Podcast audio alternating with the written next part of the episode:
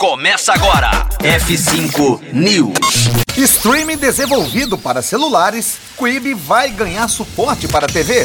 F5 News. Seu clipe diário de inovação e empreendedorismo. Disponibilizando o conteúdo.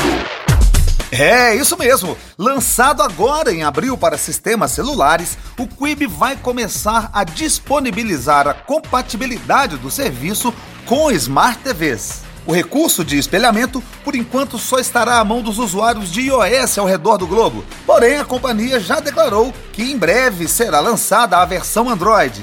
A companhia confirmou também o lançamento de opções de compartilhamento de conteúdos nas redes sociais. Isto em breve.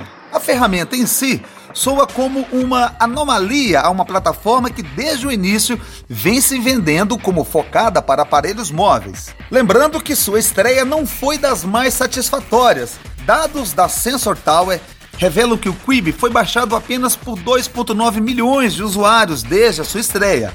Um número pequeno comparado a uma concorrência que já registrou feitos como 10 milhões de contas em um único dia e bem abaixo da expectativa inicial de 7 milhões de usuários até o fim de 2020.